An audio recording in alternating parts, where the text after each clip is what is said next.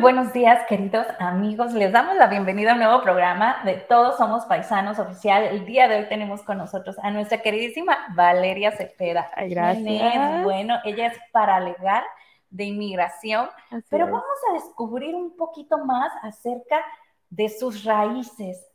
Aquí en Todos Somos Paisanos nos encanta escarbarle a las personas. Adelante. Siempre hay algo que nos conectamos, ¿no? Algo que hacemos un porqué. clic.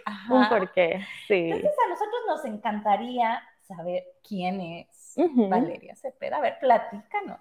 Pues soy venezolana, eh, ese es mi origen, soy venezolana, nací allá, crecí allá, eh, llegué a este país hace aproximadamente como cinco años más o menos. Ah, poquito, recién sí, sí, sí, bastante, muy poquito, eh, pero creo que han sido bien aprovechados. Creo que he tenido la bendición de que he conocido las personas correctas, que he podido eh, aprender consejos, escuchar lo que muchos me dicen, eh, y eso me ha ayudado a poder desarrollarme de la manera que, hasta hoy, gracias a Dios, lo he hecho. Entonces, sí, estoy muy feliz de eso. Y esas son mis raíces. Venezolanos, papás venezolanos, gracias a Dios. Platícame, ¿cómo era Valeria de pequeña? Platícame un día de Valeria. Yo muy consentida. de verdad que, sí. Sigue siendo muy de verdad que sí, Brenda. Sí, súper consentida. Eh, gracias a Dios, pues mi casa eh, había mucho amor, mucha atención. Mis papás, demasiado, demasiado consentida. Mis abuelos, tíos. No, tengo dos hermanos. Tengo un hermano de 21, sí, la única niña. Tengo un hermano de 21 y otro de 14. Em, y pero sí, soy la única niña, la, la, princesa de papi, pero fui primera nieta, primera sobrina, la primera en mi familia, entonces digamos que todos ellos estaban atentos a qué quería, a cómo, a cómo consentirme definitivamente. Sí. Wow. Y ahora que ven a lo que se ha convertido esa princesa consentida, bueno, pues me imagino que todavía más consentida. Espero que sí, espero que estén orgullosos, sí. Eh, sobre todo, pues, mis papás están aquí conmigo, mis hermanos también, pero... A ver, a ver, alto, porque aquí mi querida Valeria ya se brincó desde la niñez hasta la actualidad, pero platícanos. no, te, te, estaba contando, o sea, mis papás están aquí, pero mis abuelos no. Ah. Entonces, mis abuelos tíos, o sea, éramos una familia súper grande, muy numerosa. ¿Unida? De esa familia que en Navidad se reúnen un montón y, y no cabemos en una sola casa y las fiestas eran así súper grandes, entonces ahora es más pequeño, pero creo que igual mis abuelos están súper enterados de de mi trabajo, enterados de, de, lo poco y, o mucho que he alcanzado en este tiempo, entonces sí sé que están súper orgullosos también. Sí. ¿Cómo no? Porque ahorita que platique su vida, yo sé que tú también vas a estar orgullosa de esta paisana y orgulloso de Es que Brenda me quiere mucho. Brenda me quiere mucho. Porque, a ver, platica ¿en qué momento, cómo fue tu juventud? ¿En qué momento? Eh, Todavía soy joven, Brenda. Bueno, yo estoy hablando adolescencia, perdón. Ok, ok, ok. De ratas. creo que es súper normal. Eh, son preguntas que no me he hecho realmente, pero generalmente muy buena estudiante hasta cierto punto. No era de las que se estudiaban todo demasiado bien, pero he tenido una gracia con escuchar las cosas y no tener que estudiar mucho ah. para que se den. O sea, que no estudia. Es, mm, con la clase tengo y ya aprendí. O sea, con la clase ya tengo mi... Anteriormente sí, sí, sí. Entonces, eh, sí era como muy social. Yo era amiga de todos, yo era la defensora de, de la clase, la defensora del grupo, entonces sí, fue divertido. Mm, realmente muy sano, muy, muy, mis papás muy pendientes. Mis papás, mi mamá es mamá gallina 100%. Mi mamá estaba pendiente de con quién vas, qué haces, a dónde. Eh, pero también al mismo tiempo me daban la libertad de poder hablar y poder tener el libre albedrío. Mi mamá me decía, mira, o sea, esto es lo bueno, esto es lo malo, pero si tú quieres, it's up to you, tú puedes hacer lo que tú quieras. Ajá, experimenta y sí. date toda la torre pero, y ya vendrás. Pero después de todo lo malo que me decía y en la lista de pros y contras y que los contras los exageraba un poco, tú te imaginarás que nunca elegí lo malo. O sea, buena para manipular tu mamá, buena para, para, que tú propia decidas lo que Terror psicológico, terror psicológico, Brenda. Por más mamás como su mamá, ¿eh? Sí, sí, sí, definitivamente. Mi mamá me, me hacía creer que, yo tenía la elección. Claro. Me hacía creer que yo tenía la elección, pero... Me encantan esas mamás gallinas porque, bueno, así es como arropan y aprenden que nuestros hijos hagan y tomen sus mejores decisiones. Sí, sí, sí. Obvio, siempre empujados por las mamás. Sí, yo, yo, digo, mi mamá, mi mamá me hacía creer que yo iba adelante, pero ella iba dos pasitos atrás como, ok, sí, está bien. Pero sí, sí fue. Imaginariamente iba dos pasitos adelante y no la veías, ¿no? Mira, y fue algo que yo creo que yo entendí mi vocación a través de ella, porque ella en el colegio no me decía, mi mamá no era de las que iba a hablar y me iba a solucionar un problema. Mi mamá me decía, yo necesito que tú agotes las circunstancias, agotes las las instituciones. Primero habla con la maestra, después vas a hablar con la directora, después vas a hablar... Y ya cuando no haya nadie que te escuche, entonces voy a entrar yo. Pero yo no te voy a defender, yo no te voy a ayudar en nada. Eh, y de esa manera creo que fue que, que aprendí a... Claro, pues por eso es quien es ahora, ¿no? Una gran abogada, pues aprendió a abogar por ella primero, oye, y bien nos dijo hace ratito, ¿no? Y, y era la abogada de todo el salón. Valeria, ve y ayúdanos a que hagan tal cosa. Y yo literalmente me iba, me sentaba con los profesores, hola, ¿qué tal? Eh, y sí, sí, terminaba abogando por todos realmente. O sea que es como ya esa misión de vida que vienes a hacer aquí, ¿no? Desde chiquita abogabas por tus compañeros, por tus amigos, ahora abogas por cualquier... Y, y mira, ¿qué nos dice aquí? Nos dice Soleto Salazar, dice, la mejor abogada que conozco. Ya ves, y no es el, único, ¿eh? creo, que, creo que también es necesario aclarar, yo soy abogada en Venezuela, yo no soy abogada aquí, no vamos a meter en problemas.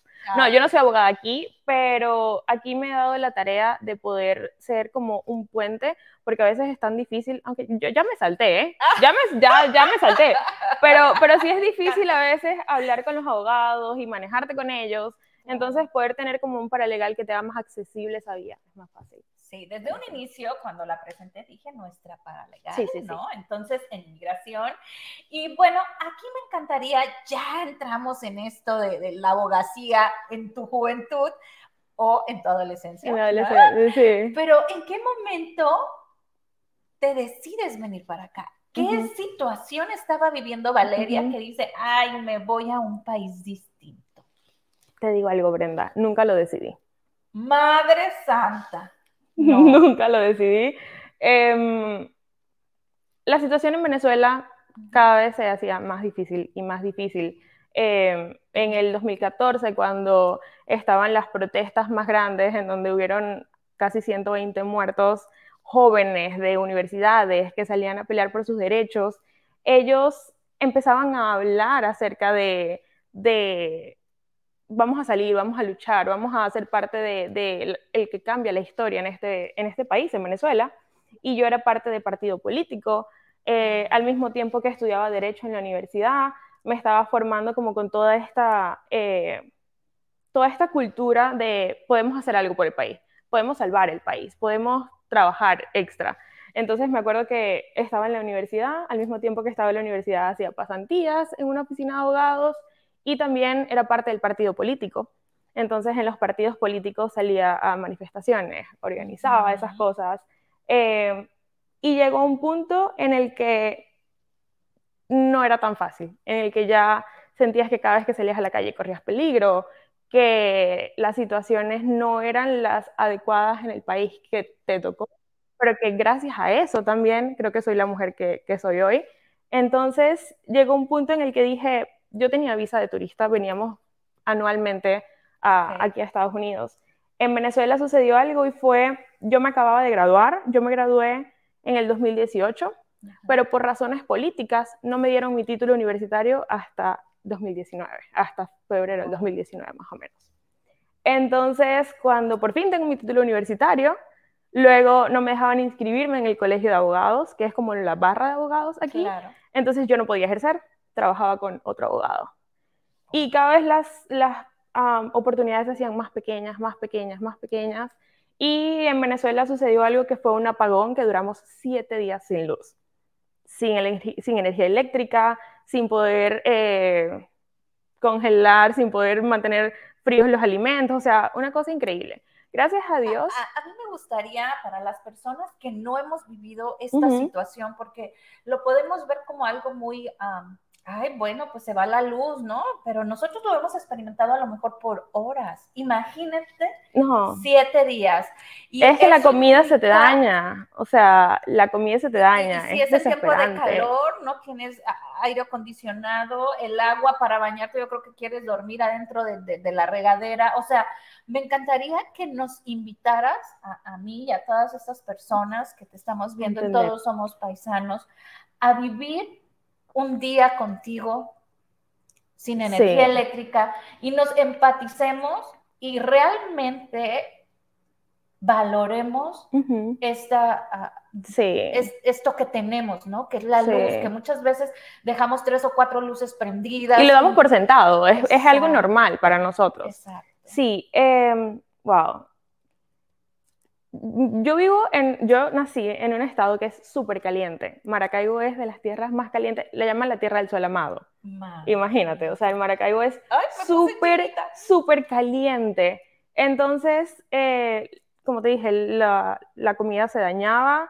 Eh, gracias a Dios nosotros teníamos una buena posición económica. Realmente no puedo decir nada, mi papá trabajaba increíble, mi mamá también. Entonces, teníamos una planta eléctrica que obviamente nos generaba electricidad, pero esa planta necesitaba gasolina y tampoco había gasolina. En un país petrolero, en un país que su primer recurso era, la, era el petróleo, entonces no teníamos gasolina eh, para poder prender esa planta siempre. Y me acuerdo que lo que sucedía era que todos los vecinos de la cuadra venían a mi casa a cargar los teléfonos, guardábamos agua de todo el mundo para que pudieran tener agua fría, para tomar, eh, de un poquito de carne de repente de esta vecina, de esta otra.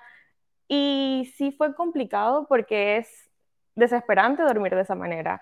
Es desesperante eh, sentirse como siempre cansada porque no descansaba realmente. Y no sabías cuándo iba a volver la electricidad. Entonces pasaba el primer día y, ok, va a volver ahorita, va a volver ahorita, va a volver ahorita. Pero al tercer día, al cuarto día, ya era algo desesperante. Entonces, al mismo tiempo, veías la calidad humana de las personas. Como te dije, todos mis vecinos se conocían, terminábamos en la parte del frente de la casa sentados hablando como si estuviéramos un relajo, mira, como si fuera una fiesta, como si estuviéramos tomando, tampoco había licor ni nada, ¿eh?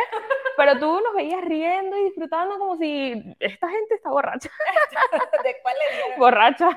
Pero sí, fue, fue bastante difícil, fue bastante difícil. Ahí también cierran los vuelos internacionales a Estados Unidos. Em, y mi papá dice como que, mira, es demasiado, vamos a tener, a, gastar un poco los ahorros que tenemos y vamos a Estados Unidos unos 15, un mes a lo, a lo mucho. Vámonos un mes a Estados Unidos, vamos a relajarnos, como que habíamos pasado por demasiado. Y mi papá trabajaba en, fuera del país, trabajaba yendo y viniendo. Mi papá trabajó en Trinidad y, Tobago, y Trinidad y Tobago, en Curazao, aquí en Estados Unidos, en Panamá.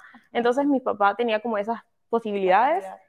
Vinimos para acá, eh, nos quedamos en casa de una tía, recuerdo, y las cosas se fueron dando. Cuando las cosas son de Dios y cuando Dios dice, mira, es tu momento, no hay forma que te puedas quitar de eso, así que cuando llegamos aquí fue como nos fueron orillando, orillando, la situación allá se empezó a colocar más difícil, eh, era más difícil encontrar alimentos, era más difícil encontrar medicinas, era más difícil eh, lidiar con todo esto.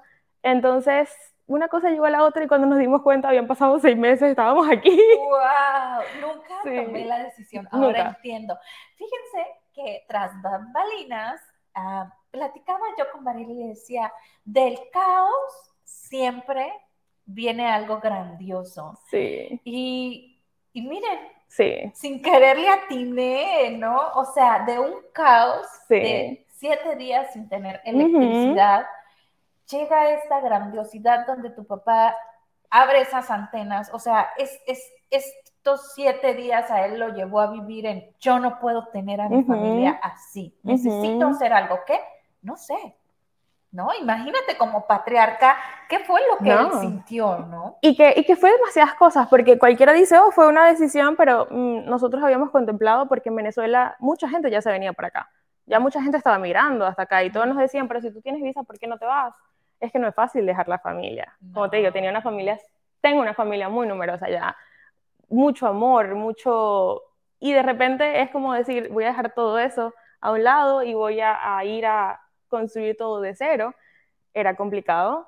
Digamos que ya tenía una carrera, ya, ya era abogada por lo menos. Y de repente... Lo cual no podía ejercer, pero ya era abogada.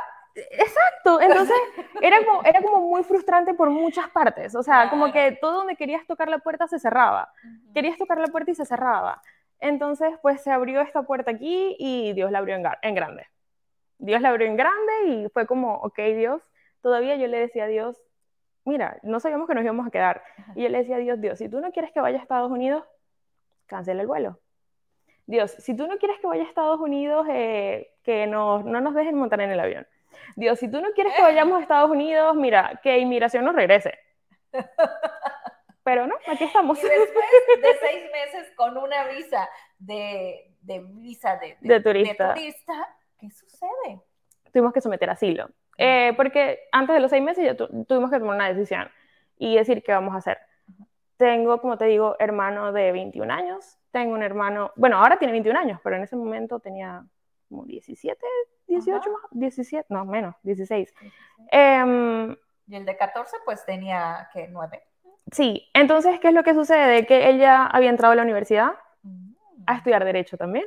¡Wow! Y yo le dije, ¿para qué? No vas a ejercer. y yo también estaba súper traumada y yo también me había dado cuenta que las cosas que tú estudiabas en Venezuela no era realmente lo que, lo que veías. Entonces, yo le dije, no estudias Derecho. Y me dijo, es que lo que me gusta. Así que cuando nos vinimos aquí también fue parte de, ellos necesitan una educación y ellos necesitan poder extenderse a lugares en donde puedan tener oportunidades. No estudiar solamente por estudiar, sino también poder hacer algo con su título. No como el mío, que está ya, ni en la pared está, está todo bien envuelto y... Oye, me encanta. ni en la pared está, realmente. Me encanta porque al ser la hija mayor, ¿no? Al ser la que primero sale con su título y, se topa con esta realidad, ¿no? Porque realmente uno hace su carrera, hace su esfuerzo. Nadie te explica. en las clases no te dicen cómo encontrar trabajo, cómo encontrar casos, cómo, o sea, no. y te topas con que en vez de que el gobierno te ayude por ya haber terminado cinco años de carrera o, más, ¿no? Te aplastan, te nulifican, te lo complican, eh, tanto que hasta el año llega tu título y, dices tu título y dices, bueno, ya, ¿no? Voy, me registro y entonces ya puedo empezar a ejercer personalmente, ¿no? Con mi propia empresa y changos, o sea, nada de eso se puede hacer. No. Y qué belleza que tomas tu experiencia de vida para ayudar a tus hermanos y decirle, no, no, no pasa nada. Si me tengo que cambiar y mudar y vivir en Estados Unidos para que tú sí vivas, ¿no? Una carrera en la que puedas ejercer, así sea abogacía o lo que fuese, pero que tengas la oportunidad de ejercerla y no pases por lo mío, ¿no? Entonces, ¿cómo esta calidad de, de... Para mis papás fue un proceso. Para mis papás fue un proceso porque también sabemos que en este país estudiar es muy caro. Entonces mis papás decían, nosotros nunca vamos a tener la estabilidad económica para poder ayudar. Nosotros no, o sea, para ellos comenzar de cero, mi papá trabajaba en una empresa de energía eléctrica.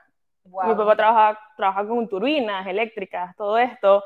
Mi mamá es psicopedagoga, ella es especialista en educación para niños especiales. Ay, qué eh, sí, súper lindo. Eh, entonces, ellos sabían que nada de eso era lo que podían hacer aquí, que iba a ser más complicado y a mis papás les costó muchísimo más la, adaptación y ellos lo hicieron por amor. De verdad, yo digo, si, si alguien se sacrificó para que nosotros estuviéramos hoy bien, mis papás, 100%. Sí. Wow. ¿Qué les dirías ahorita a tus papás? ¿Qué palabras se te vienen a la mente ahorita que reconoces en público, ¿no? este, este sacrificio como padre. Sabemos que tú no has experimentado la maternidad, aún eres muy joven, pero como hija, porque ponte en sus zapatos. No, sí, sí, sí, lo hago. ¿Lo eh, harías? creo que el amor es la fuente de inagotables cosas y creo que la Biblia dice que el amor es sufrido y el amor no busca lo propio, el amor se da para otro. Y creo que la expresión de amor más grande, luego de la de Dios, ha sido la de mis papás. Y ellos saben, estoy súper agradecida y todo lo que hago, todo lo que hago es también para ellos. Qué bonito, pues muchísimas felicidades. ¿Cómo se llaman tus papás? Analicia y Jesús. Analicia y Jesús, mira, el nombre de Jesucristo. Sí. y mi mamá se llama Jesús y mi mamá se llama Ana Brenda. oh, wow. ah, perfecto. Por, por esta gran mujer que han hecho, ¿no? O sea, realmente yo siempre digo que el ejemplo arrastra. Uno Absolutamente. Puede decir cualquier cosa, pero el ejemplo, las acciones de amor que tus padres han hecho por ti y por toda su comunidad, ¿no? Como el guardar ese, ese pedacito de carne de la vecina, el guardar agua para darles. Eso, eso es lo que arrastra y ahorita lo vemos en un ejemplo en ti, Valeria, cómo te fue arrastrando durante tu vida y hoy das de ti para todo inmigrante que quiera venir a, a hacer, a mí me encantaría decir esto, aunque otros no se vayan a enojar, pero a no ser burlados y escatimados por otro abogado que realmente lo único que quiere es sacarte tu dinero. A mí me encanta, Valeria, porque hace esa empatía contigo y te va llevando de la mano para que tú no vivas lo que otros han vivido y sea el proceso fácil. Si no puede, te dice, mira, esto así, así, así. Sí. Por aquí no se puede, ni le gastes. Ni, le, ni le hagas.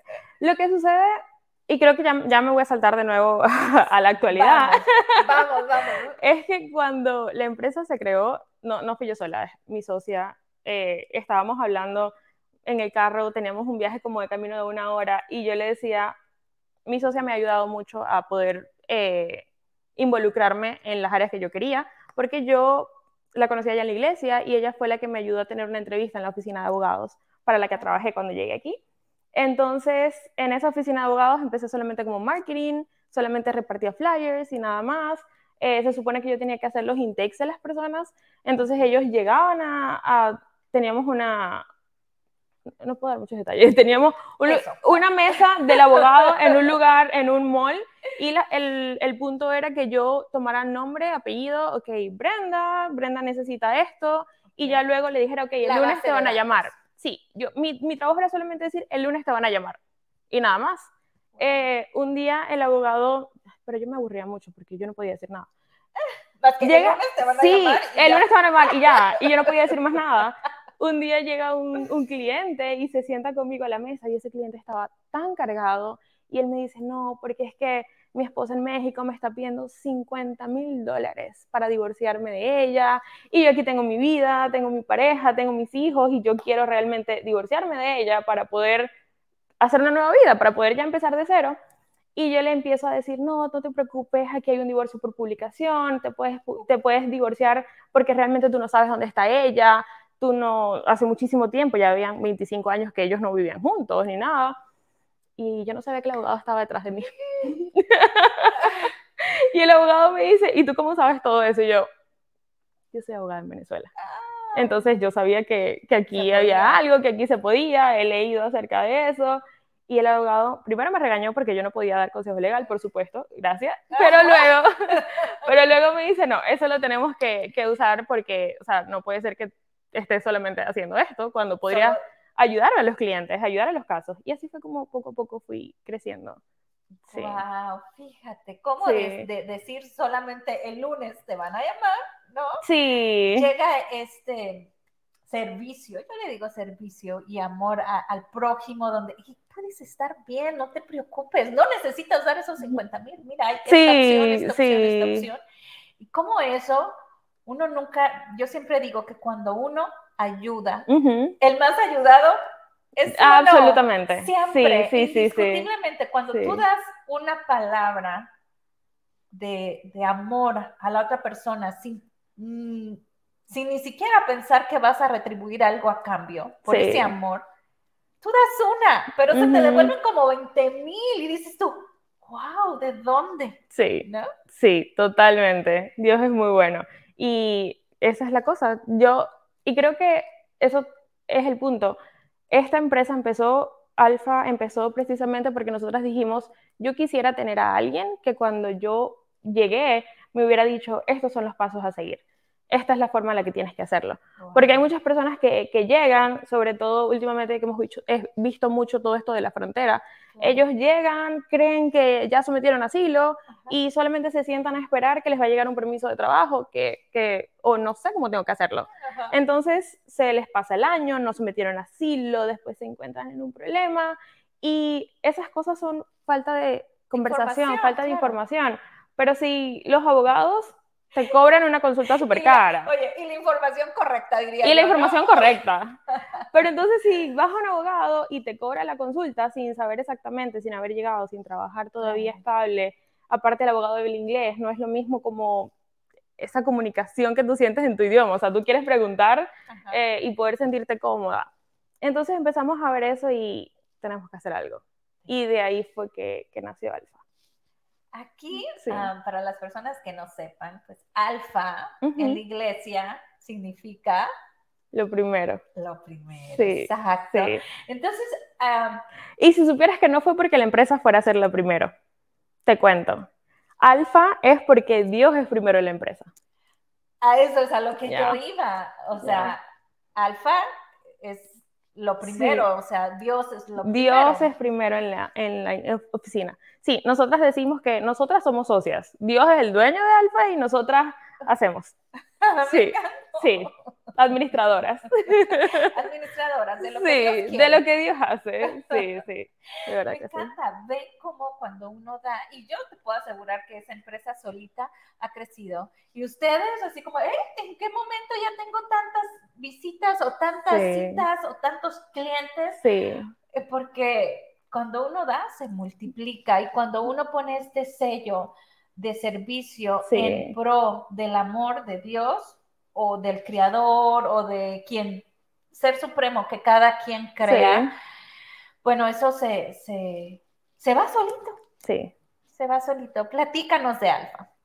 Alfa, pues es una compañía de multiservicios que fue creada para que una persona pueda encontrar allí todo lo que necesita porque es muy complicado eh, poder estar dando tu información en todos lados y poder explicar. Entonces, lo que hicimos fue un equipo multidisciplinario que en la misma oficina te pudiera ayudar con todo. Eh, yo, por supuesto, estoy encargada de la parte de inmigración eh, y además la empresa como tal, pero tenemos contadoras, tenemos, mi socia se encarga de toda la parte familiar, divorcios, manutención, custodia, em, tenemos abogados criminales de inmigración, de accidentes de auto, accidentes de trabajo. Entonces es la manera en la que los clientes puedan llegar y se pueden sentir confiados de que me voy a sentar, le voy a explicar todo esto a esta chica y ella va a encontrar la forma de solucionar mi problema, ya sea que lo solucione yo, ya sea que te refiramos a alguien eh, que tenga más experiencia en el caso, ya sea que encontremos el abogado o el especialista para ti. Alfa es como tener todo en un solo lugar. ¡Wow! Por eso es alfa. por eso es alfa. Por eso es alfa. Me encanta.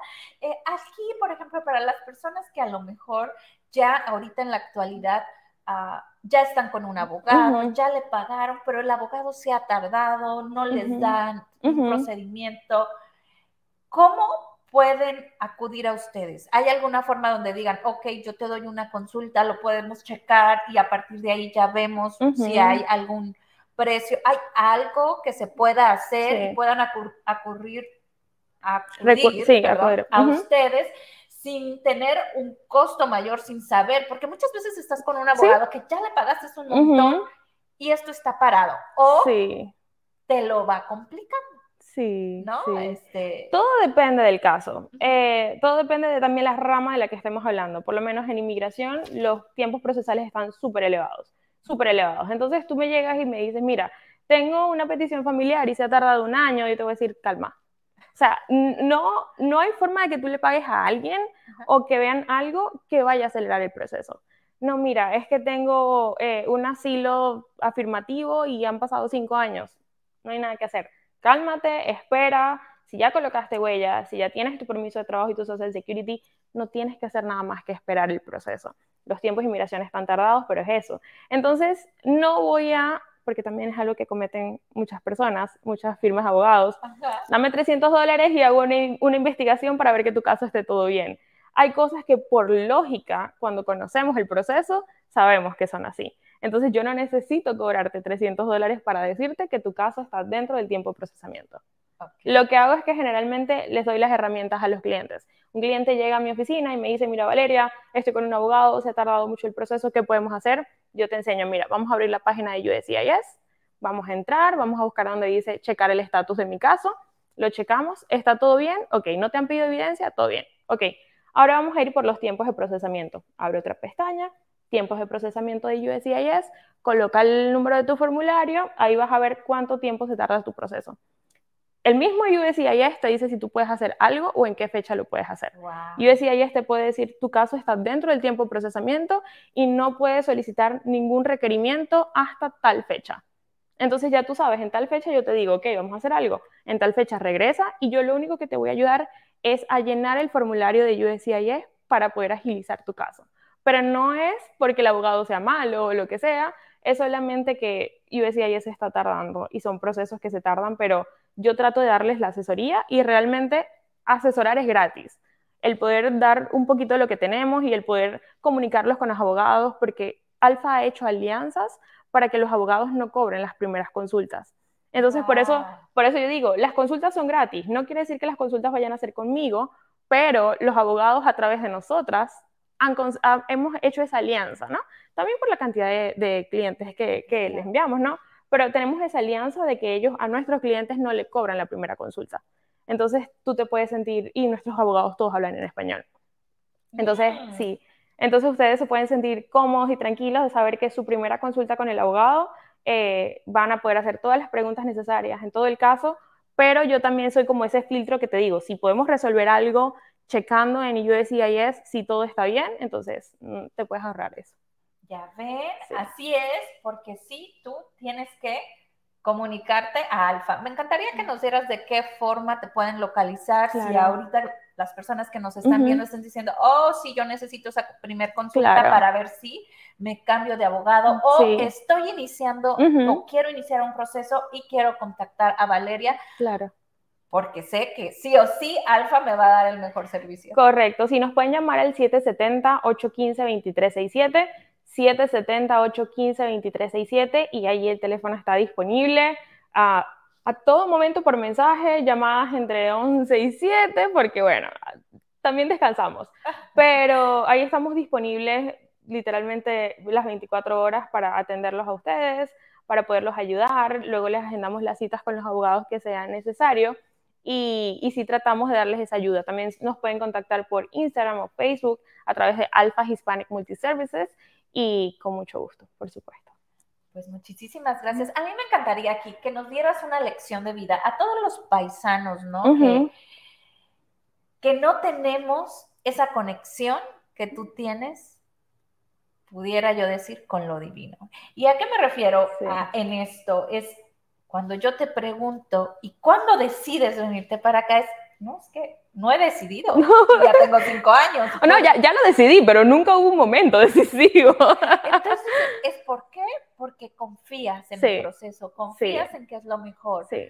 ¿Cómo, cómo, les dieras tú a, las personas que a lo mejor ahorita están viviendo algo de ansiedad con toda esta situación que se viene por acá en Florida y que están diciendo, híjole, ¿qué hago? ¿Me devuelvo? Ah, ¿Qué les pudieras tú decir? Para que tengan esa seguridad en el proceso con esa conexión sí. de que todo va a estar bien. Mi seguridad viene 100% de Dios, porque nadie más te va a poder dar seguridad. Ningún proceso migratorio, ninguna... Nuestra vida está compuesta de decisiones. La única forma de tú saber que estás tomando una buena decisión es tener un buen consultor. Y creo que mi consultor es el ideal, porque Dios, Dios siempre sabe. Eh, la Biblia dice, encomienda tus planes a Jehová y Él los hará prosperar. Entonces, quizás mis planes, yo nunca le dije a Dios, yo quiero ir a Estados Unidos y quiero empezar una oficina allá, pero yo le dije, Dios, yo quiero ayudar, o sea, dame, dame la oportunidad, dame el acceso a poder llegar a la gente, dame una plataforma por la que yo pueda hablar y hoy estamos aquí en Todos Somos Paisanos.